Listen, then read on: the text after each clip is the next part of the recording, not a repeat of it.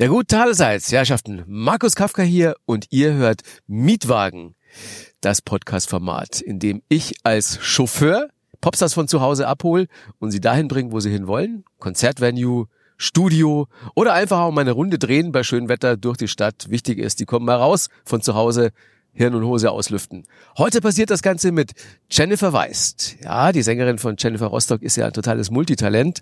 Nicht nur fabelhafte Musikerin, sondern auch äh, wichtige, streitbare Person in der Öffentlichkeit. Dazu auch noch Fernsehstar bei Deluxe Music und bei X Factor. Es gibt also viel, über das wir reden können.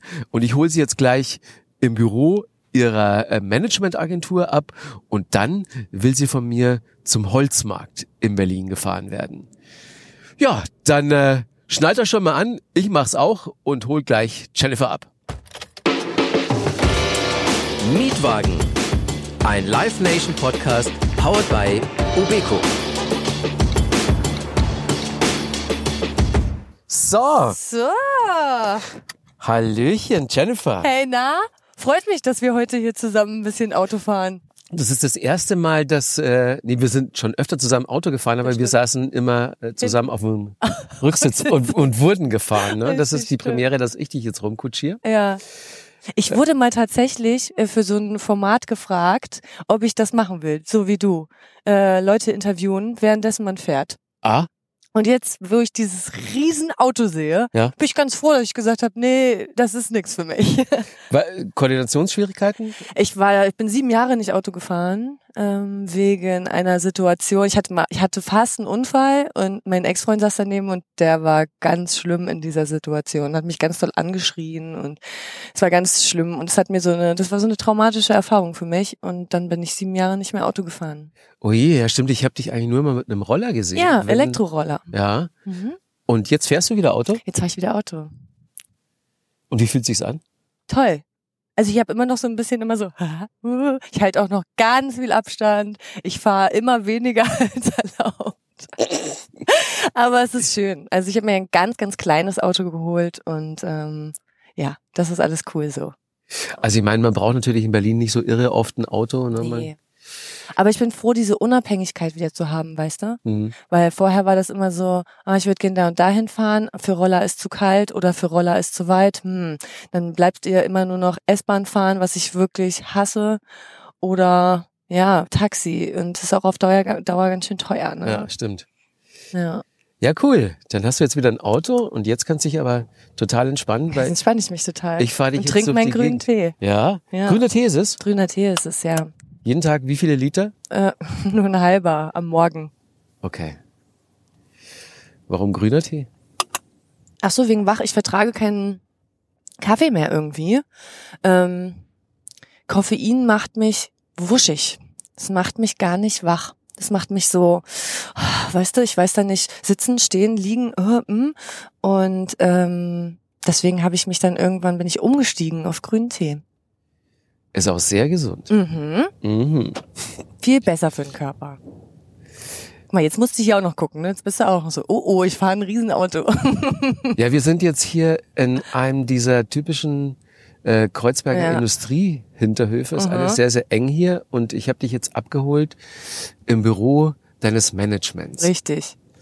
Ähm, So, und jetzt muss hier einer aufdrücken, damit das funktioniert. Das ist jetzt natürlich die Frage, wer drückt das auf? ja, wir stehen jetzt hier vor einer Schranke für Leute, die jetzt natürlich jetzt nicht sehen, Aha. in welcher misslichen Lage wir sind. Ah. Und die Jetzt. wurde jetzt per Fernsteuerung geöffnet und jetzt Mhm. fahren wir hier raus. Jetzt kann es natürlich an der Straße jetzt, kann es natürlich erst mal eine halbe Stunde dauern, bis wir hier rauskommen. Ne? Das weiß man nie so genau hier in Kreuzberg.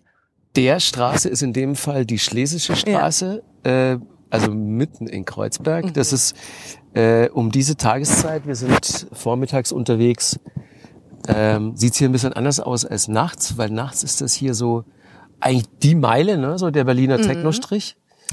Ähm, und jetzt sind hier ganz normal äh, Büroleute unterwegs, viele Agenturen. So, man sieht hier nichts. Gar nichts. Alles in zweiter Reihe parkt. Ah ja, sieht gut aus. So, super. Super. Ah, sind wir schon mal rausgekommen, Mensch. Halbe Miete. Ähm, wie lange wohnst du jetzt in Berlin insgesamt? 13 Jahre diesen Sommer. Okay. Äh, deine erste Berliner Wohnung war wo? Ähm, ich habe schon immer in Friedrichshain gewohnt, bin ja dann vor zwei Jahren aus Friedrichshain weggezogen, ähm, aber von Anfang an eigentlich in äh, Friedrichshain gewohnt und meine erste Wohnung war in der Bossestraße. Bossestraße. Mhm. Du hast irgendwann mal auch in der Riga gewohnt, ne? Ja, ganz lange habe ich sogar in der Ja. Rigaer Straße gewohnt. Ähm, sieben Jahre. Und dann wurde mir das da ganz schön, ja, zu krass, sag ich mal. Also erstens ähm, war das Ganze dann mit den besetzten Häusern, ähm, äh, dass sie da Aufstände gemacht haben. Dann gab es diesen äh, Bürgermeisterwechsel und der Bürgermeister meinte dann, diese ganzen Autonomen hier, das, äh, das geht mir hier so nicht mehr. Ja, ich Und dann genau. kamen die ganzen, dann sind wirklich Wannen, Polizeiwannen jeden Tag da durchgefahren. Ähm, dann gab es natürlich Aufstände. Jeden Tag äh, wurde eine Stunde zum Beispiel ähm, auf Töpfen rumgeschlagen. Ja, ähm, und äh, ja, irgendwie, ich arbeite ja auch viel von zu Hause aus und ähm, das war auf jeden Fall ein bisschen schwierig und da habe ich immer gedacht, okay, ich glaube, ich muss mal ein bisschen ruhiger ziehen, weil ich habe Bock, dass wenn ich morgens aufstehe, dass nicht noch Feierleute da sind, dass nicht noch überall Mucke ist, dass nicht noch die besoffenen Leute überall rum, ne, und dass ich mal zu Vogelgezwitscher aufwache. Da hatte ich richtig Bock drauf. musst du in Berlin ein bisschen suchen? Ja, muss man ein bisschen suchen. Hast du gefunden? Habe ich gefunden, ja. Sehr gut.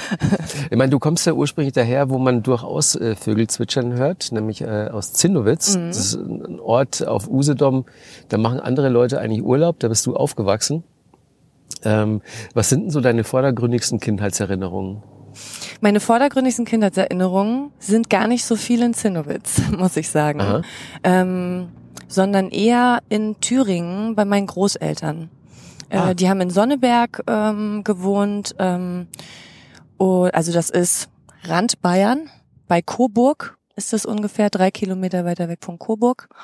Und da habe ich alle meine Ferien verbracht. Alle Sommerferien, Winterferien, Weihnachtsferien war ich immer bei meinen Großeltern. Das ist ja lustig. Du wohnst an der Ostsee und bist in den Sommerferien in Thüringen. Mhm. Ja, witzig, ne? Super. Ja, aber das ist, ähm, man muss sich das so vorstellen, weil meine Großeltern hatten äh, eine Gaststätte. Meine Oma Köchin, mein Opa Wirt.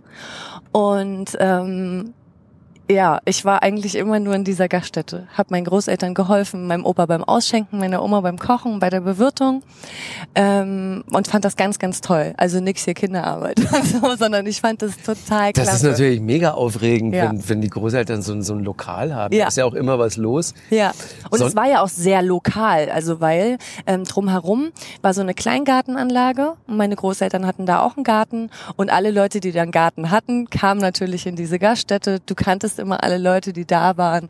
Jeder hat dann mal sein Bierchen getrunken und so. Gab verschiedene Veranstaltungen. Die Jäger äh, waren mal da, 90 Jäger, so eine Veranstaltung gemacht, wo meine Oma alles gekocht hat, außer das Reh, das haben sie selber geschossen und sowas, ne? Ähm, so Dinger. So richtig traditionell dann auch. Mhm. Ich mein Sonneberg Thüringen, da gibt's natürlich auf der Speisekarte Vorspeise Schlachteplatte, Hauptspeise Thüringer Bratwurst und dann aber auch noch, wie heißt es, Rostbrätle oder so? Ja, gibt's Ja, auch, ja. ja. Also sehr, sehr viele traditionelle Gerichte auf jeden Fall. Meine Oma hat wahnsinnig gut gekocht. Ähm, ich habe davon nicht so wahnsinnig viel übernommen, weil natürlich damals ja viel, viel mit Fleisch gemacht wurde und ich jetzt gar nicht so wahnsinnig viel mit Fleisch mache. Ähm, aber ja, immer wenn ich äh, irgendwie mal was machen wollte, immer meine Oma angerufen und immer so, Oma, wie hast denn du das nochmal gemacht? Oma, wie ging denn das nochmal? Und ich war dann immer total fasziniert davon, wenn meine Opa, wenn meine Oma mir so 20 verschiedene Kräuter aufgezählt hat, die da jetzt rein müssen. Du machst da rein. Und ich so, Oma, muss ich ja alles kaufen jetzt. Und sie so, na ja, was brauchst du doch immer? Ich so, nee, ich brauch's nie. ne? Das ist der Wahnsinn. Aber ganz wichtig für den Geschmack, ist ja Ja, klar. klar. Also Lorbeer und so. Wer braucht sowas? Kochst du mit Lorbeerblättern? Ja. Ah, ja, ja. Also ich natürlich. Natürlich. Also, nee, Der Markus, deine Frau wahrscheinlich. das, es ist, es ist äh, wirklich so, äh, ich bin in unserer Küche nur Assistent. Also wenn, dann Ja. besorge ich die Lorbeerblätter und darf die vielleicht in den Topf schmeißen. Ja. Aber ich weiß dann aber auch nicht warum. So. Schön. Äh, ja, aber ich brauche davon einfach irgendwie gar nichts. So, so koche ich einfach irgendwie nicht, ne? Dadurch, dass ich ja auch super viele Unverträglichkeiten habe, muss ich ja eh mal gucken, was ich so, was ich überhaupt so in den Topf äh, werfen kann. Ah ja, genau, das ist nicht einfach für dich, dich, äh, äh, also vor allen Dingen, wenn du unterwegs bist, zu, unternähr zu ernähren. Ne? Was, was sind das alles für Unverträglichkeiten? Ich habe eine Histaminintoleranz. Histamin ähm, und äh, dadurch, äh, dass ich äh, trotzdem immer Histamin die ganze Zeit zu mir genommen habe über die Jahre, weil ich es nicht wusste, habe ich so eine Kreuzallergie bekommen und habe noch so eine Kuhmilchallergie, also keine Kuhmilch. Und bei Histamin muss ich aufpassen und Histamin ist, ja, es ist eine super, super schwierige Angelegenheit auf jeden Fall. Also ähm, Histamin entsteht ja bei der Aufspaltung von Eiweißen und es, ähm, man wird jetzt denken, ach so, Fleisch und so, aber Ja. das ist es gar nicht. Also es ist so viel mehr. Es ist sehr, sehr viel Gemüse, sehr viel Obst, auch was ich nicht essen kann. Ähm, ich muss sehr, sehr viel frisch essen, keine Konserven, immer frisch gekocht, nichts da vom Vortag sein und so weiter. Also ähm, ja, das ist schon ganz schön crazy. Und was passiert, wenn du da mal so ein bisschen schlampig bist? Wenn ich mal ein bisschen schlampig bin, äh, mal einmal in zwei Wochen, dann ist das in Ordnung. Wenn ich das jetzt aber wieder sowas wie ähm, drei Tage hintereinander mache, ähm, dann wird's auf jeden Fall sehr, sehr unangenehm. Ich habe ähm, krieg wahnsinnig aufgedunsenen Bauch, ähm, Magenkrämpfe, wirklich so, dass ich manchmal drei, vier Stunden mich gar nicht mehr bewegen kann und nur noch da sitze und denke, oh Gott, wann ist das vorbei? Und Hautprobleme wahnsinnig. Ähm, ist ja ätzend. Also äh, Mhm. gibt's irgendwie eine Perspektive, das mal so komplett wegzukriegen wieder? Nee, leider nicht. Das Okay. wird niemals besser werden. Man kann immer mal versuchen, so mal wieder ein Lebensmittel dazuzunehmen, was nicht so schlimm ist, was sich am unteren Rand befindet und kann das mal so ein bisschen versuchen auszureizen, aber sowas wie Tomaten, Ja. ähm, Soja, Weizen werde ich niemals essen können. Oje. Mann, Mann, Mann. Aber ist nicht so schlimm. Gibt Schlimmeres. Gut, klar, man, man lebt natürlich damit. Genau. Bleibt da nichts übrig. Ja. Ähm, Nochmal zurück zu Zinnowitz. Also wenn man dich jetzt so anguckt, äh, ich beschreibe jetzt unseren Hörern mal von Kopf bis Fuß. Du hast äh, weiße Sneakers an mit roten Glitzerherzchen drauf. ja. ja, äh, eine Jeans, ja. äh, ein weißes Sweatshirt, ähm, zwei goldene Ketten, ein Kopftuch in den Haaren, eine Brille und ähm, naja, deine Tätowierung, wie du, Ja. wie du eben aussiehst. Ähm, wann hast du angefangen, äh, in Zinnowitz anders auszusehen als die anderen Mädchen da? Du meinst eigentlich, wann habe ich mich angefangen zu tätowieren? Ist das deine Frage? Tätowieren oder auch, du hast ja wahrscheinlich auch äh, klamottenmäßig und, und äh, Haare, macht man ja dann auch Sachen, ne? Ja, stimmt. Ja, ich würde sagen so mit 12, 13. Mit 13 hatte ich meine erste Tätowierung, mit 12 mein erstes Piercing und äh, da habe ich dann auch irgendwie, ich meine, ich weiß nicht, ob ich so richtig mich jetzt immer auch anders angezogen habe als als alle anderen. Das kann ich dir gar nicht so richtig mehr sagen. Ähm, aber ich stand schon immer auf äh, Tätowierungen und Piercings. Da hatte ich halt schon immer Bock drauf. Und meine Mutter, naja, die hatte zwar nicht so Bock drauf, aber mitmachen musste sie irgendwie trotzdem. Also ich habe ihr keine andere Möglichkeit gelassen. Ich habe mich dann mit, äh, ich hatte zum Beispiel mit zwölf mein erstes Piercing mir machen lassen von einer Freundin auf dem Klo Der mit einer Klassiker. Kanüle. Oh man. Ja. Und dann schön, Alter? Nö, das war äh, ein Lippenbändchen-Piercing. Das ist ja easy. Das tut Ja, nicht weh, okay. einfach durchgestochen, Ring durch, fertig. Und dann nach Hause gekommen, so, habe ich jetzt. Und meine Mutter, machst du raus? Und ich so, was willst du machen? Nö, lass ich drin. Und so war das dann halt. Ich war immer schon so Rebell. Ähm, gut, deine Eltern mussten damit klarkommen dann. Äh, und wie war es aber dann mit den anderen Kids da? Gab's Stress, weil man so ein bisschen anders aussah? Nee. Also es ist nicht so, dass ich mich da jetzt besonders zu Hause gefühlt hätte jemals in Zinnowitz, weil ich fand irgendwie, dass ich nicht frei genug sein konnte oder nicht die richtigen Möglichkeiten hatte, mich auszuleben. Aber Stress hatte ich nie, weil ich bunte Haare hatte oder Piercings. Aha. Also das war nicht so, ne. Ich weiß auch nicht, also ich, auch in der Schule würde ich jetzt auch sagen, ich hatte da jetzt ähm, nie Probleme, jetzt auch nicht mit Lehrern oder so. Mm, nee, gehen eigentlich. Wann bist du das erste Mal mit Rechten aneinander geraten? Aneinander geraten kann man so nicht sagen, weil die erste Erfahrung, die ich mit Rechten gemacht habe, war, also meine beste Freundin, damals die Katrin, ähm, die habe ich kennengelernt, da war ich elf oder zwölf, glaube ich. Und wir haben so ein, wir sind so ein bisschen Stück Weg zusammengegangen. Und die war mit einem Rechten zusammen. Ähm, und als ich das erste Mal da mitgegangen bin, habe ich, ich habe mich davor, glaube ich, noch gar nicht damit auseinandergesetzt. Wie Ja. gesagt, ich war so zwölf oder Ja. so. Ne? Und dann weiß ich noch, ähm, dass wir, ähm, wir sind dann irgendwie zum Strand und dann haben wir dann auch so Musik gehört am Lagerfeuer und da ist mir das erste Mal bewusst geworden, was was ist das hier? Was sind diese Leute? Was wollen die? Was haben die für Vorstellungen? Was haben die? Was ist das für ein Glaube? Und dann habe ich mich das erste Mal damit auseinandergesetzt und ziemlich schnell festgestellt, dass ich auf gar keinen Fall was mit diesen Leuten zu tun haben möchte. Die ja äh, ein ganz schönes Standing haben. Äh, nicht nur in MacPom, sondern auch gerade Usedom ist ja eine Ecke, wo die ganz gut organisiert sind. Ja, aber ich glaube, das wird immer alles so auf den Osten gemünzt und ich glaube, das kann man ja mittlerweile gar nicht mehr so sagen hier im Osten. Da sind so Nee, viele das, das, Rechte das auf keinen so. Fall. Nee, das ist ja, es ist ja generell äh, sind die Strukturen jetzt in den letzten Jahren äh, bundesweit so, auch, Ja, äh, eben. auch online und so. Du Ja, merkst ja, wie gut genau. vernetzt die Leute sind. Ähm, wie, wie oft bist du denn noch in deiner ehemaligen Heimat? Ähm, meine Großeltern sind ähm, beide gestorben jetzt. Meine Oma vor kurzem, mein Opa vor einem Jahr. Ähm, und jetzt habe ich eigentlich nur noch meine Mama da. Mhm. Ähm, mein Vater kenne ich ja nicht, habe ich noch nie gekannt. Der ist mit, ähm, als ich fünf war, äh, mit meiner Mutters besten Freundin äh, durchgebrannt. Okay. Ähm, und deswegen, also ich habe nur meine Mutter im Prinzip. Mhm.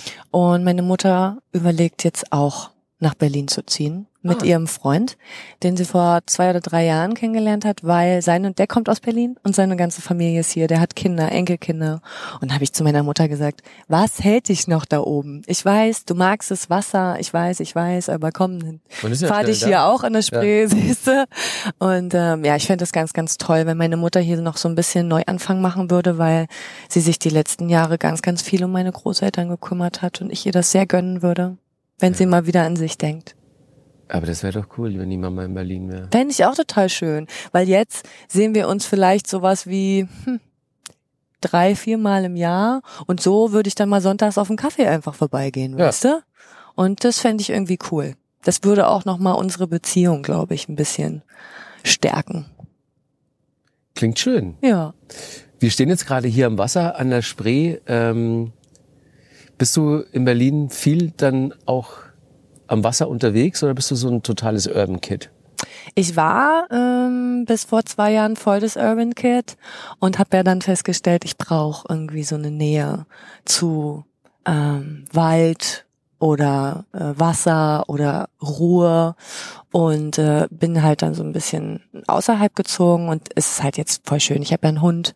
Ähm, ich gehe morgens mit ihm die Runde, ist der absolute Wahnsinn. Ich liebe das, einfach eine Stunde morgens raus zu sein, anderthalb, einfach sich Zeit für sich zu nehmen. Ich setze meine Kopfhörer auf, ich höre einen Podcast, einen geilen oder schöne Musik und ähm, ja, lauf dann einfach so umher, spiele ein bisschen mit dem und hab so Me-Time. Ist geil. Musik hören, ein gutes Stichwort. Du hast ja auch ähm, hier deine Playlist abgegeben bei uns. Die nicht so viel Playlist war. Ja, äh, klar, man hat ja, äh, man hört ja Musik äh, auf seine ganz persönliche Art und Weise. Und äh, ich fand aber ganz cool, dass du, ähm, also wir haben so eine ähnliche Vorliebe gerade. Ähm, Billie Eilish finde ich Ja. fantastisch. Toll. Ähm, Wenn the Party's Over, den Song hast du, hast du aufgeschrieben. Und sie als Künstlerin ist halt auch Wahnsinn, ne? Die erinnert mich halt an Kurt Cobain. Diese Traurigkeit und Schwere. Stimmt, da ist was dran. Ja. Und ich glaube, deswegen fasziniert die auch so wahnsinnig viele Leute. Das ist für mich genau das, was Kurt Cobain gemacht hat. ich meine, die ist 17, Die ist, ne? ja, und die ist trotzdem so gebrochen schon. Ja. Und so, auch sehr viele Interviews, die sie gibt, die sind so ganz doll traurig irgendwie. Mhm. Ich kann das gar, also haben so eine Schwere einfach, ne? Und ich denk so krass, die ist so eine alte Seele irgendwie. Wahnsinn, ne? 17, das muss man sich mal reinziehen, aber auch was die die letzten Jahre erlebt hat wahrscheinlich, ne? Ja. Also können wir uns wahrscheinlich gar nicht vorstellen, so, ne? Mhm. Aber ähm, ja, ich glaube, deswegen fasziniert die so viele Leute. Faszinieren nicht generell so gebrochene Persönlichkeiten und Musik, die so eine melancholische äh, Unternote hat? Zum Beispiel? Und was Äh, denkst du? Na, Musik, die, äh, also für mich ist Musik immer, ähm, oder sagen wir mal so, ich mag Musik, die mich berührt. Und Ja. zwar auf eine Art und Weise, die dann eher so Richtung ähm, Melancholie geht und äh, Schwere. Ähm, ich bin halt nicht so der, der Happy Music Typ. Okay. Ich bin auch schon der Happy Music Typ. Ich bin der Alles Music Typ, ne? Also, ich kann mich da gar nicht so Klar, Sam Fender war jetzt auch mit dabei, Billie Ja. Eilish war mit dabei oder so, ne? Ja. Aber ich kann jetzt nicht sagen, dass ich mir nur so eine Musik anhöre. Es ist super stimmungsabhängig, ne? Ähm, zum Beispiel Bloodhype war jetzt auch dabei. Das Mhm. ist äh, die neue Band von unserem äh, Gitarristen und das ist super poppig und happy. Und ich hatte zum Beispiel letzte Woche habe ich so eine ganz schwere Woche gehabt irgendwie. Kennst du ja manchmal. Ne? Du fängst es Ja. an und denkst schon direkt so, ah, fick dich und dich auch und du kannst mich auch mal und ah, dann funktioniert alles nicht irgendwie und du bist so down und es geht so auf deinen Körper, dann fühlst du dich körperlich nicht gut und so. Und genau für solche Momente brauche ich solche Songs, wo ich so durch die Gegend äh, Ja, versteh ich. hüpfen kann Okay. und ähm, einfach irgendwie, ja, da so zurückkommen ein bisschen, dieses, äh, dass die Energie mich wieder kriegt, ne, und ich mich mit Energie aufladen kann und dafür brauche ich solche Songs. Okay. Guter Punkt, äh, weil du sagst, äh, neue Band von eurem ehemaligen Gitarristen. Ähm, weil, wir wissen ja, Jennifer Rostock macht gerade Pause. Pause. Ähm, Das haben wir uns verdient. Das wie lange, weiß man nicht. Ne? Ist, ist auf Nee. unbestimmte Zeit. Ist auf unbestimmte Zeit, ja. Es ist ganz, ganz viel von unseren Fans wollen natürlich, dass wir sagen, bis dann und dann und dann kommt wieder was. Aber das können wir einfach nicht tun. Können wir nicht tun, weil wir das, was wir gemacht haben, so lange gemacht haben. Ich mache mit Joe Musik, seit ich 13 bin. Also über 18 Jahre, das muss man sich mal vorstellen, habe ich eigentlich nur was mit Joe gemacht. Und ähm, ja, und wir haben nur Musik gemacht, vor allen Dingen. Und jeder von uns hat noch andere Interessen und hat noch andere Sachen, die er machen möchte und die die ganze Zeit einfach gar nicht möglich waren, weil wir uns so viel mit Jennifer Rostock beschäftigt haben. Viele sagen dann immer, na ja, ihr habt doch nur Konzerte gegeben oder ja, dann habt ihr mal ein Album gemacht, aber in der Zwischenzeit habt ihr doch nichts gemacht, weil die Leute nicht sehen, was man alles in der Zwischenzeit macht, dass man überall seine Finger drinne hat, bei allem, was passiert und überall in der Vorbereitung mit drinne ist. Und ja, es war schon sehr, sehr viel und niemand von uns konnte richtig mehr was an der Seite machen. Und das ist das, was wir jetzt machen und worüber wir uns sehr, sehr freuen, dass wir einfach unsere anderen Träume und Ziele mal angehen können. Letztes Konzert war ja äh, im Mai 2018 Ja. in Berlin und äh, das heißt, äh, die Pause geht jetzt fast ein Jahr. Ähm, was, was hast du in der Zeit angeschoben? Also ich habe bei, bei Instagram deinen Jahresabschlusspost 2018, da stand, ich habe ein neues Business angefangen, auch wenn ihr noch nichts davon mitbekommen habt. Worum geht's da? Ja, es ist, äh, ich habe ganz verschiedene Businesses angefangen. Okay. Und ich kann von allem noch nichts sagen. ist ganz schlimm und es Ah. regt mich auch auf, ne? Aber ich habe jetzt auch aufgehört, ähm, Social Media zu machen.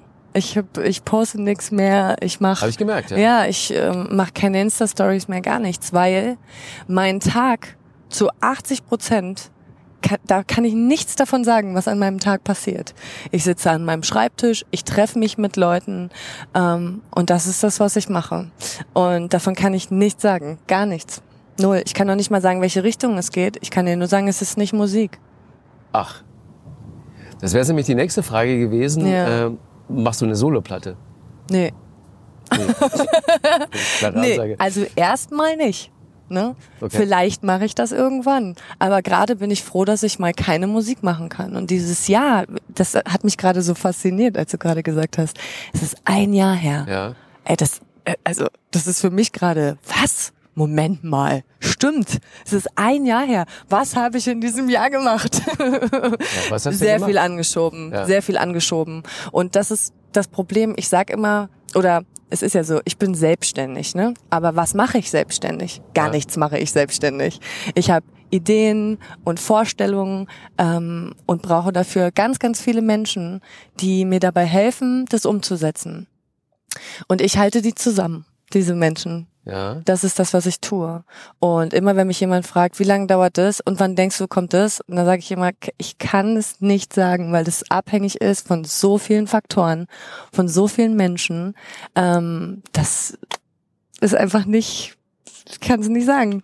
Also was man ja äh, sagen kann auf jeden Fall ist, mh, wie drücke ich es aus? Also du hast dich zumindest nicht nur im letzten Jahr, sondern ja auch schon in den letzten Jahren noch mit der Band, hast du dich ja zu so einer Art eigenen Marke entwickelt.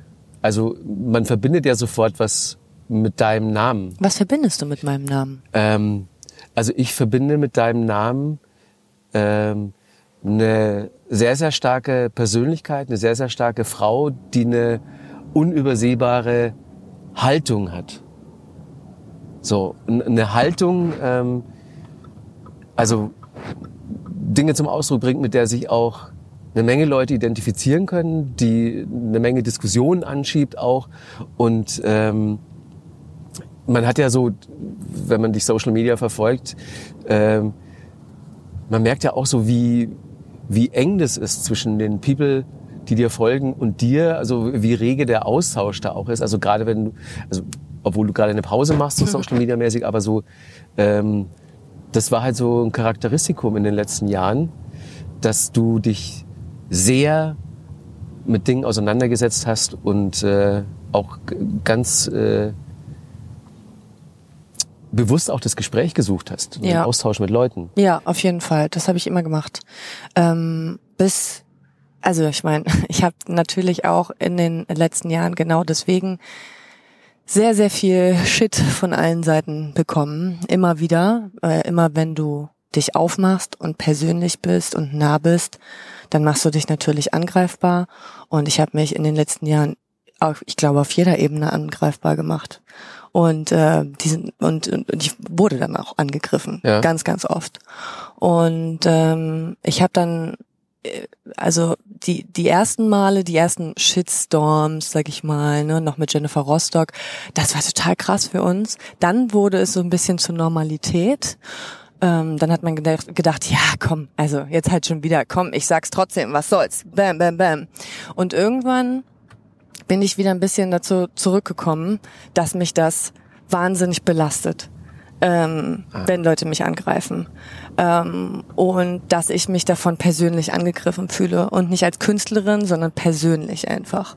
Weil ich mich ja nackt mache. Ein verdammt dickes Fell. Ja, also. wahnsinnig dickes Fell. Und das habe ich gemerkt, dass ich das in den letzten Jahren so ein bisschen verloren habe und guck, auf mich gucken muss und auf mich Acht geben muss. Yeah. Und ähm, ja, das, äh, ich glaube, das letzte, was dann so war, das hat mich fünf Tage lang wirklich aus dem Leben gehauen, weil ich gedacht habe, bitte Leute, das kann nicht euer Ernst sein. Wegen einem Wort, was ich gesagt habe, jetzt zum Beispiel Antifeministin genannt zu werden und dass dann alles, was man jemals gemacht hat in seinem Leben, was man für Frauen, Frauenrechte getan hat, ist dann alles so null und nichtig und äh, total egal und wird so abgetan. Was ist das für eine äh, besondere Situation? Ähm, ach, da ging es äh, ging es um Halloween, um eine Halloween-Veranstaltung, ähm, äh, wo wir uns ähm, dafür fertig gemacht haben und ähm, da ging es äh, mal wieder um das äh, Cultural Appropriation Thema, ähm, eine Kultur, sich das Gute von einer Kultur aneignen, ohne das Schlechte auch äh, zu sehen, was der Kultur angetan wurde. Ähm, und sich damit auseinanderzusetzen und so weiter und so fort. Und ähm, dann habe ich da eine Sache, ich möchte das auch alles gar nicht wiederholen, weil, weil mich das jetzt schon wieder so aufwühlt eigentlich, ja. ne, was da passiert ist. Ähm, dann habe ich so einen Satz dahin geschrieben, der halt, den hätte ich halt genau so zu einer Freundin von mir gesagt und die Freundin hätte gesagt, recht hast du, genau so. Der Unterschied ist nur, meine Freundin weiß, wie ich bin. Meine Freundin weiß, wie ich Sachen meine. Und die Öffentlichkeit nicht. Ja. Ne? Also die können das alles immer auslegen, wie sie es gerne brauchen und wie sie es möchten. Und das wurde, das ist natürlich mal wieder passiert. Und ähm, dann bin ich so bedrückt einfach gewesen. Ich habe wirklich, ich habe geweint zu Hause und dachte, mein Gott, das greift mich so an gerade. Ich ich kann das jetzt nicht mehr tun und musste dann erstmal wieder von Social Media weg und musste mich mal wieder mit meinen Freunden, mit meinen Liebsten umgeben und mit Leuten, die ich einfach, die mich ähm, lieben für das, was ich bin und mich auch einfach so nehmen, wie ich bin und zu schätzen wissen und ähm, genau und musste dann davon erstmal Abstand halten und habe gemerkt, dass mich das einfach gerade in dieser Zeit zu sehr belastet und ich mich gerade nicht mehr angreifbar machen kann die ganze Zeit, weil ich nicht aushalte, weil ich das Feedback nicht aushalte gerade. Hattest du das Gefühl, du hast dich einfach zu viel in der Öffentlichkeit rumgetrieben und äh, dich mit der auseinandergesetzt und beschäftigt? Zu sehr darüber nachgedacht, was andere Leute von dir halten und ähm Denk nie darüber nach, was andere äh, Leute von mir halten. Ich glaube, es ist einfach ähm, das ist manchmal, dass man nicht damit rechnet, was alles auf einen zukommt, wie Leute einen beschimpfen teilweise, dass Leute einfach, wie gesagt, alles, was du vorher gemacht hast, ist total egal. Ja. Und ne, du wirst einfach dann als diejenige hingestellt, als sie sich sehen wollen. Und ähm, damit konnte ich in dem Moment einfach nicht mehr umgehen. Ich meine, es gab ja ein paar Sachen in den letzten Jahren, wo es ganz schön Dresche gab teilweise. Ähm, nehmen wir mal exemplarisch zu Bandzeiten noch, als ihr euch ganz klar gegen die AfD positioniert habt und äh, dann wahrscheinlich da das erste Mal so richtig gemerkt habt, was da so für eine Bedrohung dahinter steckt. Ne? Ihr habt ja, ja wirklich Morddrohungen bekommen. Was heißt wir? Es wird immer wir, wir, wir gesagt. Du in erster Linie. Ich, ja, ja natürlich ja. hat es keinen mhm. anderen betroffen. Ja. Wen interessiert, ob der Schlagzeuger von Jennifer Rostock auch gegen die AfD ist? Mhm. Das ist leider so. Niemanden interessiert das, dass wir als Band dahinter stehen. Ja. Ne? Es ist, interessiert nur die Galionsfigur vorne und das bin ich. Mhm. Und deswegen sind doch alle auf mich persönlich und leider auch auf meine Familie gegangen. Und nicht nur ich habe die Morddrohung bekommen, sondern ich habe auch die Morddrohung für meine Familie erhalten. Und die wussten, die in Anführungsstrichen wussten, wo ich wohne, die wussten, wo meine Familie wohnt. Die kannten deine genaue Adresse. Ja. Ne? Ja. ja. ja, auch so Vorderhaus, erstes okay und so. Geht leider verdammt schnell, dass Es geht super ne? verdammt schnell. Ja. Und ähm, dann habe ich mal so festgestellt, dann ist das erste Mal, dass alles, was vorher im Internet war, auf einmal in die Realität gekommen. Weil mhm. vorher war das so, ja, das sind Leute, die verstecken sich hinter Namen, die für Hühnchen, Hühnchen, ähm, die verstecken sich hinter äh, Namen, hinter einem Profil, wo sie noch nicht mal ihr Gesicht zeigen müssen. Ja. Ne? Und da ist es das erste Mal so gewesen, dass sie sich nicht versteckt haben. Doch, im Prinzip natürlich schon, weil sie haben ja nicht gesagt, hi, hier ist der Rudi und ja. ich bedrohe dich. Ähm, ne, aber es ist das erste Mal wirklich eine Bedrohung aus dem Internet in die Realität gekommen. Mhm. Und das war für mich, also das kann man sich gar nicht vorstellen. Ich habe sieben Jahre ähm, bei mir gewohnt. Ich kannte meine Nachbarn alle, ähm, äh, alle Restaurants, die in der Gegend waren. Ich war mit allen per Du. Es war total super. Ich habe es da geliebt zu wohnen. Und dann hatte ich Angst, nach Hause zu kommen. Und dann habe ich unter meinem Bett nachgesehen, bevor ich ähm, äh, ruhig sein konnte, bevor ich äh, ins Bett gehen konnte. Und ich habe gemerkt, ich kann dann nicht mehr wohnen bleiben, weil ich es nicht aushalte, weil ich Angst habe. Und das ist natürlich das, was die wollen, dass du Angst hast. Mhm. Und das haben sie geschafft. Das muss man halt einfach mal sagen. Das haben sie geschafft. Und was macht es dann mit einem? Macht es dann wirklich das, was die im Prinzip wollen, dass man dann die Fresse hält? Nein, das macht es nicht. Nee, nee. Also nee, nee, absolut nicht. Ähm, das ist ja eh alles raus. Ich habe alles ja. gesagt. Ne? Also und ich werde auch weiterhin alles sagen. Ähm, nur gerade brauche ich meine Energie für was anderes. Ich brauche meine Energie für mein Business und für das, was ich machen möchte. Mhm. Und wenn ich mich weiterhin jetzt die ganze Zeit mit Dingen auseinandersetze, die in meinem Umfeld passieren, in unserer Gesellschaft passieren, dann muss ich da die Energie reinstecken und mit Menschen zu kommunizieren, die nicht meiner Meinung sind, mit denen zu diskutieren und zu sagen, wie meine ich das und so. Das kostet alles wahnsinnig viel Energie. Und das kann ich gerade nicht aufbringen, weil ich die Energie woanders brauche. Ja. Ähm, Verstehe ich total. Ich, ich habe mich eh gewundert, wie du das, wie du das auch wirklich schaffst. Äh, das ist ja nicht nur ein unfassbarer zeitlicher Aufwand, sondern auch ähm, man gibt halt so viel von sich Hm. persönlich und das kostet wahnsinnig viel Energie, ähm, weil die Diskussionskultur, die ist halt leider so ein bisschen, na, wie sagen wir es? Verroht. Ähm, also man kann sich, Ein ich setz bisschen mich ist auch, gut, ne? Ja, ein bisschen ist gut. Ich setze mich auch inhaltlich wahnsinnig gerne äh, mit Leuten auseinander, die, wo ich weiß, dass die komplett anders denken als ich, aber bei denen ich das Gefühl habe, dass noch so eine Diskussionsgrundlage da Genau. ist, ähm, weil ich immer noch der Meinung bin, dass man halt äh, miteinander reden kann. Genau, finde ich auch super. Also ich mache das ja auch gerne. Ich habe mich auch immer gerne mit Leuten unterhalten. Und ich habe mich auch viel mit Leuten unterhalten, die auf mich zugekommen sind und gesagt haben, Mensch, ey, ich habe das jetzt erstmal durch euch oder durch dich, habe ich mich das erste Mal damit auseinandergesetzt. Ja, richtig krass und vielen Dank und so, ne? Gibt's ja auch und so. Aber ich setze mich eben auch nicht mehr mit Menschen auseinander, die nur noch kommen, um zu haten, um ihren Frust abzulassen, um mich zu beschimpfen und dann wieder zu gehen. Habe ich keine Lust mehr drauf. Ähm, in äh, jüngerer Vergangenheit äh, habe ich dich auch wahrgenommen als eine äh, starke Streiterin für Feminismus.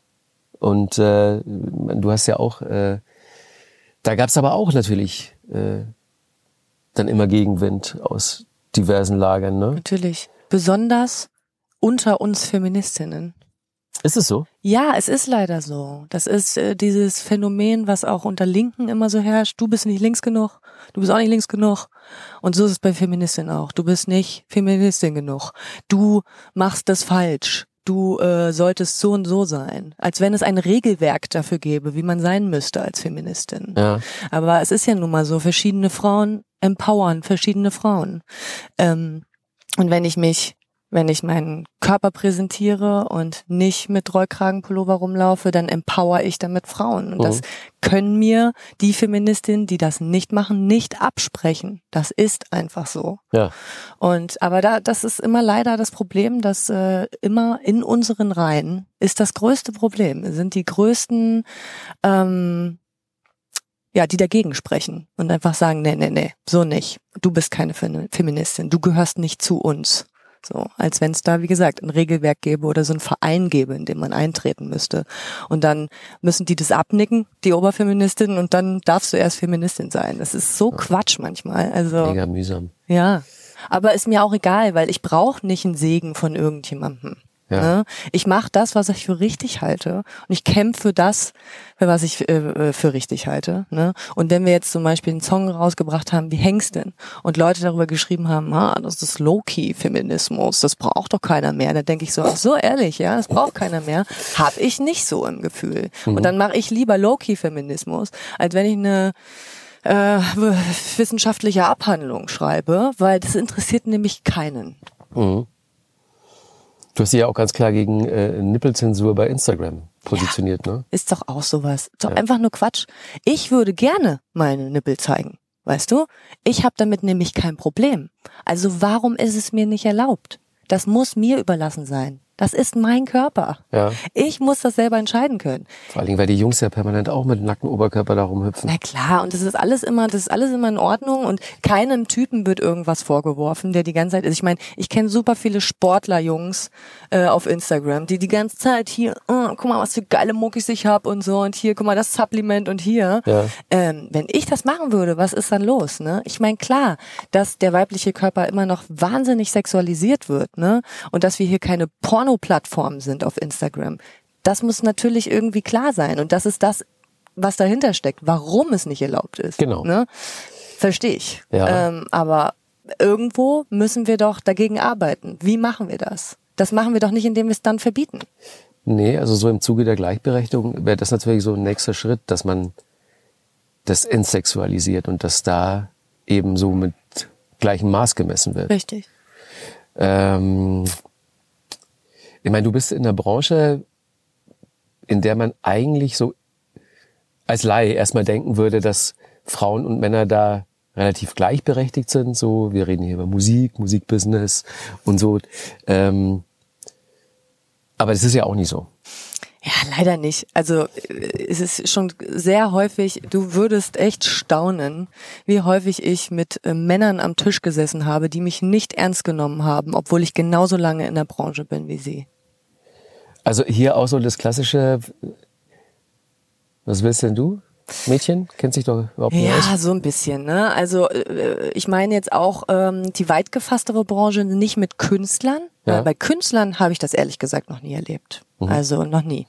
Aber ich meine eher so eine Merchandise-Firma, eine Booking-Agentur. Ne? Dann kommen die alten Männer, setzen sich mit dir an den Tisch und dann äh, mal hier, und man denkt so, na, aber hör mal, entschuldige mal bitte. Aber ich habe, ne, ich bin seit 18 Jahren mache ich Musik. So lange bist du doch auch schon in deiner Firma.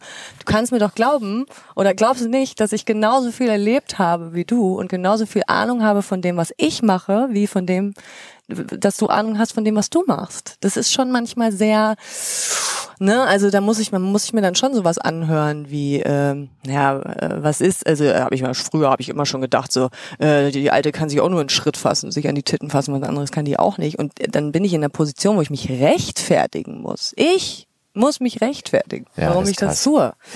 Und das ist schon, ja, also und das ist nicht nur einmal passiert, das ist einige Male passiert, wo ich dann äh, teilweise sogar aufgestanden bin und gesagt habe, wir müssen es hier jetzt beenden und ihr müsst gehen. Weil Ja. das geht nicht mehr. Ich kann es hier nicht tun. Ich kann nicht mit euch an einem Tisch setzen. Ich bin hier nicht so ein kleines Mäuschen. Ähm, ne? Ich fühle mich hier wahnsinnig angegriffen. Und das möchte ich nicht. Ich möchte hier auf äh, Augenhöhe mit euch stattfinden. Und wenn ihr das nicht könnt, dann müssen wir das hier beenden.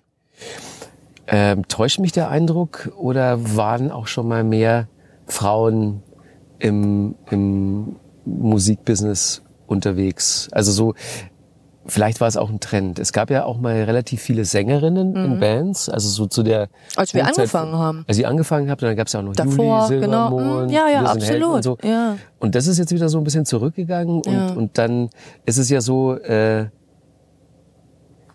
Cat Frankie sagt ihren, ihren Auftritt ab beim äh, Festival, weil sie die einzige Frau auf dem Billing war. Ja. Ähm, sollte man eine Frauenquote machen bei Festivals? Bin mir da nicht so sicher. Ich habe ganz oft mit dem Joe äh, auch darüber, mit unserem äh, Keyboarder auch darüber diskutiert. Ähm, natürlich möchte ich nicht, dass ich nur da bin, weil es eine Frauenquote gibt, sondern weil die Leute mich geil finden und Ja. mich gerne buchen wollen. Aber wenn wir das nicht ein, also wenn es nicht jemand vormacht und Vorreiter ist und sagt, äh, wir machen das jetzt so, dann kann es natürlich auch nicht anders werden. Weißt du, was ich meine? Also es ist so ein zweischneidiges äh, Schwert auf jeden Fall. Also es müsste schon irgendwie jemand vorleben. Und wenn es mehr Frauen da gibt, dann können diese mehr Frauen ja auch wieder mehr Frauen empowern und vielleicht brauchen wir dann irgendwann keine Frauenquote mehr. Aber ich finde auch, man muss es ein bisschen in Gang bringen. Ja, schon. Aber wo sollen die Frauen herkommen? Das ist nämlich ja auch so das Problem. Wo sollen denn die Frauen herkommen? Also siehst du schon ein in der Strukturproblem so in einer Musikszene? Klar, ich meine, äh, ich bin jetzt Festivalveranstalter, ne, und dann ähm, soll ich jetzt äh, das Line-up zusammenstellen. Klar sagen wir immer, äh, ja, es gibt ja genug, es gibt ja genug, aber es gibt einfach nicht so viele Frauen wie Männer in dem Business. Und schon gar nicht an Instrumenten. Das können wir überhaupt nicht vergleichen. Sängerinnen vielleicht noch, Ja. ne? aber Frauen an Instrumenten, pff, also das ist ja fast, das geht ja fast gegen null. Ich habe mich erst mit einer Freundin unterhalten, die in der Band spielt, äh, Gitarristin ist und ähm, so einen Auftritt hatte. Und da kam dann der Tontechniker aus dem Club zu ihr und meinte so, soll ich deine Gitarre stimmen? Klassiker. Und sie so, mach ich eigentlich selber. Ja. Und äh, Was für ein Klassiker. ja, fand, Ja. fand er komisch. Oder ähm, Fand er komisch. fand er komisch, ja, dass die das kann. Okay, warum? Weil er ganz viele Frauen da hat, die alle ihre Gitarre nicht stimmen? Das ist so drin in dem. Also der Manchmal ist ja auch gar nicht böse gemeint. Weißt du, es ist wie, wie ich bin im Fitnessstudio, ne, und ich roll meine 25 Kilo Scheibe, rolle ich da so an, dann Ja. kommt so ein Typ und sagt, ah komm, lass mich doch mal machen, Frauen sollten nicht so. Und dann denke ich so, ah, Frauen sollten nicht, ne. Ich meine, das ist ganz lieb gemeint von Ja. dem, ne. Der wollte gar nichts Böses, ne. Ist ein älterer Typ, der wollte mir einfach nur helfen, ne. Ich, ich mache dem keinen Sexismusvorwurf, Ja. ne. Und vielleicht kann man solchen Leuten auch keinen Sexismusvorwurf machen. Ja, das ist, weiß ich nicht. Ja, das ist immer ein ganz schmaler Grad. Also ähm, jetzt, wenn ich als DJ unterwegs bin, also in der Techno-Szene ist es anders als in der, Ja, in der ne? Rock- und Indie-Szene. Es gibt viel mehr Frauen. Viele jetzt gerade so in den letzten zwei, drei Jahren sind ganz viele neue Female DJs. Ich hasse den Wort, das aus, den Ausdruck DJing übrigens. Nee, DJ heißen die einfach. Ne? Ja, genau. Genau. Und ähm, da ist es anders. Ähm, und da würde auch jetzt keiner den Frauen irgendwie blöd kommen, so wenn, wenn die da ihr Equipment anstecken. Habe ich so. auch immer das Gefühl. Ich habe auch eine Freundin, die ist in der äh, Szene, die kennen wir ja auch beide, die äh, Laura, Ja, Laura. ja. Und da habe ich auch nie das Gefühl gehabt und die hat auch nie irgendwas erzählt davon, dass das da irgendwie anders wäre. Also sie, sie meinte so ein bisschen, dass es sehr, sehr viele ähm, äh, Frauen gibt, die leicht bekleidet DJ sind, was ich jetzt aber auch nicht problematisch finde, muss ich sagen. Ja, Weil ich erstmal davon ausgehe, dass sie das machen, weil die Bock drauf haben, leicht bekleidet zu sein und dass sie es nicht machen, weil sie denken, dass sie dann mehr Erfolg haben, Ja. wenn sie leicht bekleidet sind. Ne? Also geh immer erstmal, weil alle gehen immer von dem Schlechten aus. Immer ist es so, wenn eine Frau leicht bekleidet ist, dann macht sie das immer zu Promozwecken. Ne? Oder weil sie irgendjemandem gefallen will. Eine Frau ist nicht leicht bekleidet, weil sie es selber möchte und selber schön findet. Das ist immer das Gleiche. Ja, klar. Und dann äh, sind irgendwelche verschwitzten DJs äh, Typen, die dann mit nacktem Oberkörper da auflegen und Hands in the Air. Da würde niemand drauf kommen zu sagen, so, der macht das jetzt nur. Ja. Niemand, aber bei Frauen Ja. ist das immer so. Ja, klar. Ne? Oh man. Ähm, wo geht's denn perspektivisch hin? Also äh, ich meine, es gibt jetzt das erste Mal äh, den Weltfrauentag, der ein Feiertag in Berlin ist. Yay. Ähm, ich meine, den Frauentag, den gibt's ja, den gibt's ja. Ja. auch schon seit äh, fast 100 Jahren. Aber ähm, so, wie schätzt du denn ein? Wo sind wir denn jetzt äh, in puncto Gleichberechtigung? Werden wir das noch erleben? Das ist eine gute Frage. Das ist eine sehr gute Frage. Keine Ahnung.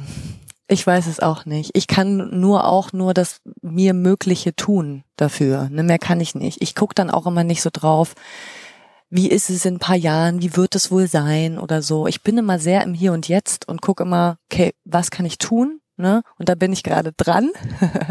was kann ich tun? Ähm, weil ich will auf jeden Fall was tun und ich sehe da ganz, ganz viel Potenzial und äh, sehe ganz, ganz viele Nischen, wo man irgendwie reingehen kann und von da aus irgendwie das nach, nach außen tragen kann. Ja. Ähm, wann das passiert, wann wirkliche gleich, ob das irgendwann mal passieren wird, gar keine Ahnung. Interessiert mich aber auch jetzt gerade nicht, weil wie gesagt, Power lieber jetzt an Start bringen und lieber in diese Projekte rein investieren und gucken, dass man von da aus was schaffen kann und Fußabdruck hinterlassen kann. Ja. Ja, wir bleiben dran an der Sache, auf jeden Ja, Fall. wir bleiben dran, oder? Sehr gut, finde ich auch. Es muss mehr, weißt du, was es mehr braucht? Männer, die sagen, ich bin Feminist. Männer, die mitkämpfen, für Ja. kämpfen, wenn man das so sagen kann. Ich mag das nicht, dieses wir kämpfen, wir kämpfen, weil wir kämpfen gar nicht. Ich kämpfe zumindest nicht. Ne? Also- ich zieh mir keinen Tarnanzug an und äh, lauf los so, ne? Aber ich mache Aufklärung ähm, und äh, äh, arbeite dafür, dass es irgendwie besser wird. Aber kämpfen tun wir natürlich nicht. Es braucht mehr Männer. Ich habe mich selbst äh, bis dato noch nicht als Feminist bezeichnet, aber meine Frau sagt immer, du bist ein Ja, Feminist bist du. reinsten Wassers. Ja, bist du auch, bist du. Wenn du für Gleichberechtigung, also es gibt so, äh, so so ein paar Sachen, die man einfach aufzählen kann. Ne? Wenn du dafür bist, dass äh, für, für Gleichberechtigung für Männer und Frauen, dass wir das Gleiche verdienen und so weiter und so fort, dann bist du ein Feminist. Und das ist, glaube ich, ein Feminist sein, Feministin sein, ist ein sehr negativ konnotierter Begriff so ein bisschen, weil es immer heißt, gegen Männer zu sein oder so ein, ne, man hat es noch im Hinterkopf. Das ist ja so dieses Missverständnis schlechthin. Ja, genau. Und deswegen glaube ich, sagen das so wenig Leute, ja, ich bin Feminist. Und ähm, das würde ich mir total wünschen, dass viel mehr Männer da draußen sagen, hä, na klar bin ich Feminist, weil wir sollten alle die gleichen Chancen haben. Wir sollten alle das Gleiche verdienen. Yes, let's go. Und das braucht's ja anscheinend immer, ne? Von beiden Seiten. Ja, ist so. Äh, weil du gerade über äh, Arbeit kurz gesprochen hast. Ähm, wir stehen jetzt äh, wieder an der Spree, an der, aber an einer anderen Ecke, wo wir gerade standen, nämlich äh, Stralauer Allee.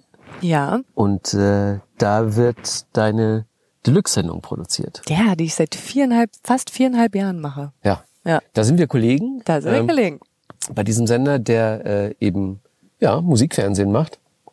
Ähm, du hattest vorher keine Moderationserfahrung, ne? Gar nicht. Witzigerweise gar nicht. Aber ich habe schon immer gemerkt, wenn wir jetzt zum Beispiel so Aufsager gemacht haben für uns, für Jennifer Rostock, Ja. ne? Einfach so, Jennifer, äh, wir brauchen hier noch für Hamburg, Hamburg 23.3. im bla bla bla, ne, ne, ne, ne. Und dann war ich immer so, hey meine Lieben und so, ne? Und habe immer direkt losgelegt und konnte alles so sofort wiedergeben und Wie's so. ja geht, ge- ja. gu gutes Kurzzeitgedächtnis auf jeden Fall und habe dann gedacht, ah ja, das ist eine geile Möglichkeit. Ähm, dann haben damals ja äh, Deluxe Music mich angeschrieben und gesagt, hättest du Bock, irgendwie äh, da mal zu einem Casting zu kommen. Und dann war ich erstmal so, ähm, Moment mal, Casting? Habe ich das richtig gehört? Also normalerweise ist das ja so, da kriege ich einfach Jobs angeboten. dann nehme ich die an oder nicht.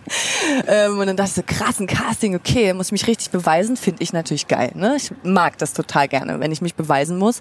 Und wenn ich den Leuten sagen kann, ich bin die Richtige dafür, pass auf, ich zeig's dir. Und das fand ich total toll. Bin mega vorbereitet da reingegangen und ja, hab's dann auch bekommen, den Job. Und äh, bin immer noch sehr, sehr dankbar dafür, dass ähm, Deluxe Music mir die Möglichkeit gegeben hat, ähm, so ein bisschen in diesen Beruf reinzuschnuppern, der Moderatorin. Und macht es jetzt auch sehr, sehr gerne. Es macht auch Spaß. Also ich meine, ich mache das ja schon äh, mein halbes Leben. Wollte gerade sagen. Ja, und äh, bevor ich's bei Deluxe gemacht habe, hier ist er dieses Gebäude, in dem auch ähm, ich lange Jahre dann bei MTV meine Sendungen gemacht habe. Stimmt. Mhm. Gott, da warst du ja auch noch. Ja, ja, da wirklich jeden Tag hatte ich hier die MTV News. Wie siehst du das Live. jetzt? Doch unsere Konkurrenz jetzt. Wie sehe ich das? Also ich, ich bin, wenn ich, wenn ich hierher komme, Strahlauer Allee, dann das, das waren für mich schon jobmäßig äh, mit so die, die aufregendsten Jahre und es hat alles wahnsinnigen Spaß gemacht. Aber ich habe natürlich auch so aus erster Hand äh, miterleben können, wie sich das alles verändert. Ne? Ähm, weil als ich angefangen habe mit Musikfernsehen, das war ja 95, ich bei Viva angefangen, da haben wir noch nicht über Internet und schon gar nicht über YouTube oder so geredet. Und ähm, nein, in den 15 Jahren, die ich dann bei äh, Viva und MTV war, habe ich natürlich gemerkt, wie sich so äh, die Mediennutzung, Medienwahrnehmung so bei bei Leuten, die dann halt so zwischen 15 und 20 sind, wie sich das halt immer mehr verändert. Und äh, jetzt bin ich aber in so einem Zyklus, ähm, da mache ich wieder so äh, klassisches Musikfernsehen eigentlich. Ähm, Mit der Sendung, die du machst bei Deluxe Music, meinst Genau, du? ja. Im Prinzip Schon? Äh, ja, Klar, ja. ist das klassisches Musikfernsehen. Ähm, nur für Leute, die klassisches Musikfernsehen äh, gerne gucken. Ja, genau. Und das gibt ja anscheinend auch noch genug Leute, die das gerne gucken. Ne? Sonst gäbe es uns ja nicht. Genau. Sonst würden wir ja nicht beide eine Sendung machen. So sieht's aus und äh, ich finde das äh, ist ein Riesengeschenk, dass ich das machen kann, weil nichts macht mir so sehr Spaß wie von der Kamera über Musik zu reden Ja. oder generell über Musik zu reden und egal ob ich jetzt mit dir hier in so einem Podcast drüber rede oder von der Kamera, aber das ist halt so eine Herzensangelegenheit von mir, Ja. ja Interviews zu führen und so. Ja. Ja, ich habe ja vorher, ich habe ja noch nie ein Interview geführt zum Beispiel. Ne? Eins, mal- äh, eins meiner ersten. Nur immer interviewt worden, ne? Nee, immer nur interviewt worden und auch nicht so besonders. Also ich muss mal sagen, ich habe mich neulich im Zuge, ich will will so ein, äh, ich will eine Website machen, ne, und habe mich dann mal so ähm, durchgeforstet in dem ganzen YouTube-Ding, alles, was ich so an Interviews gegeben habe, ne, und habe festgestellt, ich habe nur Scheiße gelabert. Ach, Also fast eigentlich nur Blödsinn gelabert, weil ich nicht so ich tue mich manchmal bei Interviews wirklich schwer. Mein Kopf ist so also Ordnung reinkriegen. Ja, und ja. ganz oft ähm, fliege ich so weg mit meinen Gedanken, bin dann gar nicht mehr da, hab nicht so richtig zugehört, was du gesagt hast, weil ich noch über die letzte Frage nachgedacht habe. Ja. Oder du stellst eine, eine, halbe Frage und ich denke, ah, ich weiß schon, was ich sagen will, ich weiß schon, was ich sagen will. Hör gar nicht mehr zu, beantworte die Frage einfach so, wie ich Bock habe. Hatte dann einfach auch ganz lange, ich meine, ich, ich spreche so von Interviews von 19 ne, bis 25. Das ist halt so mm, nicht Jugend, aber wie nennt man das so zwischen Jugendlich und Erwachsenenalter? Jung und erwachsen. Ja, so weißt die- schon, was ich meine, ne? Das Her. Heranwachsen und so. Ja. Und ich habe dann auch immer so das Gefühl gehabt, ich wollte immer besonders großfressig sein irgendwie. Ich habe irgendwie Bock gehabt, immer ist man besonders. halt ja, genau Alter. so ist man halt. Und Ja. das ist ge- genau das Problem. Und dann gucke ich mir so Interviews an und will sowas zusammenschnippeln und denk so, hm, ja, was soll ich da jetzt nehmen? Ich nur Quatsch erzählen. Oder hier bin ich gar nicht richtig aufs Thema eingegangen. Hier habe ich gar nicht richtig geantwortet. Jennifer, warum hast du denn das nicht gesagt? Und mir, also die klügsten Sachen, ne, habe ich nicht in Interviews gesagt. Das ist ganz klar. Die klügsten Sachen habe ich zu Hause in meinem bekifften Kopf zu Freunden gesagt, wenn wir äh, äh, zusammen in der Küche saßen. Weißt du? Das ist leider so. Okay. Aber ist nicht so schlimm. Ich habe mich jetzt damit abgefunden und gebe einfach nicht mehr so viele Interviews, ehrlich gesagt. Und ich habe das jetzt nur zugesagt, weil du es bist. Das freut mich aber. Ähm, dann machst du jetzt Interviews lieber, als dass du welche gibst? Ähm, ja. Weil ich, ich finde es einfach toll, sich mit Leuten zu unterhalten. Und ich bin sehr interessiert an Menschen. Ja. Ne? Das ist, glaube ich, was, was äh, du auch hast, oder? Ja, so eine, so eine äh, natürliche Neugierde. Genau. Ja. Und ich brauche mir da jetzt auch gar nicht so viel aufschreiben. Weißt du, wie ich meine? Ich in der Vorbereitung ähm, bin ich dann halt eher so, äh, huch, hat dir jemand dich gerade beschimpft? Weil du Nee. Also ich dachte, er hat irgendwie so gerufen. Ähm, in der Vorbereitung muss ich eigentlich auch nur mir so Felder aufschreiben. Ne? Das ist das Themengebiet, das ist das Themengebiet und Ja. das. Dann und kommt man ins Gespräch. Kommt man einfach ins Gespräch. Und das ist, was, glaube ich, einen guten Interviewer, Moderator ausmacht. Das merkst du, dass du einfach Bock hast, dich mit Menschen zu unterhalten und neugierig bist. Ja. Und das ist das, was mir echt Spaß macht, weil es mir einfach Spaß macht, mich mit geilen Menschen zu unterhalten. Und ja, das ist es so. Ja, Sehr schön. sehr schön. Ich habe dich jetzt, ähm, das war so meine Info, du musst zum Holzmarkt. Aber du darfst jetzt nicht fragen, warum ich am Holzmarkt bin. Weil das kann ich dir leider nicht erzählen. Das ist wieder eins von deinen Businesses. Ja, richtig, das stimmt.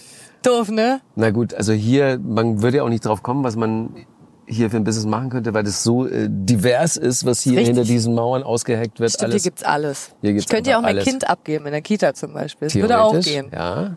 Ja. Du könntest auch äh, im Kater auflegen und jetzt Techno machen. Zum Beispiel, würde auch gehen. Ja. Würde Oder im gehen Restaurant essen gehen. Ja. Alles kann man hier machen, aber ich mache nichts davon. Aber ich habe ein Auge drauf, was du hier demnächst für ein Business auf die Menschheit loslässt. Ja. Ähm, welche Businesses? Ja. Okay. Ja. Ich bin sehr gespannt. Ey, das wird auch total spannend, weil man denkt so, was? Quatsch, macht die nicht. Es wird ja immer noch kryptischer. Ja. ja gut. Ja, gefällt mir. Ich wünsche dir jetzt schon äh, viel Erfolg und viel Spaß bei dem, was du Dankeschön. da anschiebst. Vielen Dank. Und ansonsten sehen wir uns als Kollegen sowieso äh, im Musikfernsehen Ja, sehr gerne. oder hier in der Hood. Ja, in the hood. Vielen Dank, dass ich dich rumkutschieren durfte. Ey, yeah. Ja, so. Ab abschnallen. Abschnallen. Tschüss, mein äh, Lieber. Bis bald. Tschüss. Tschüss.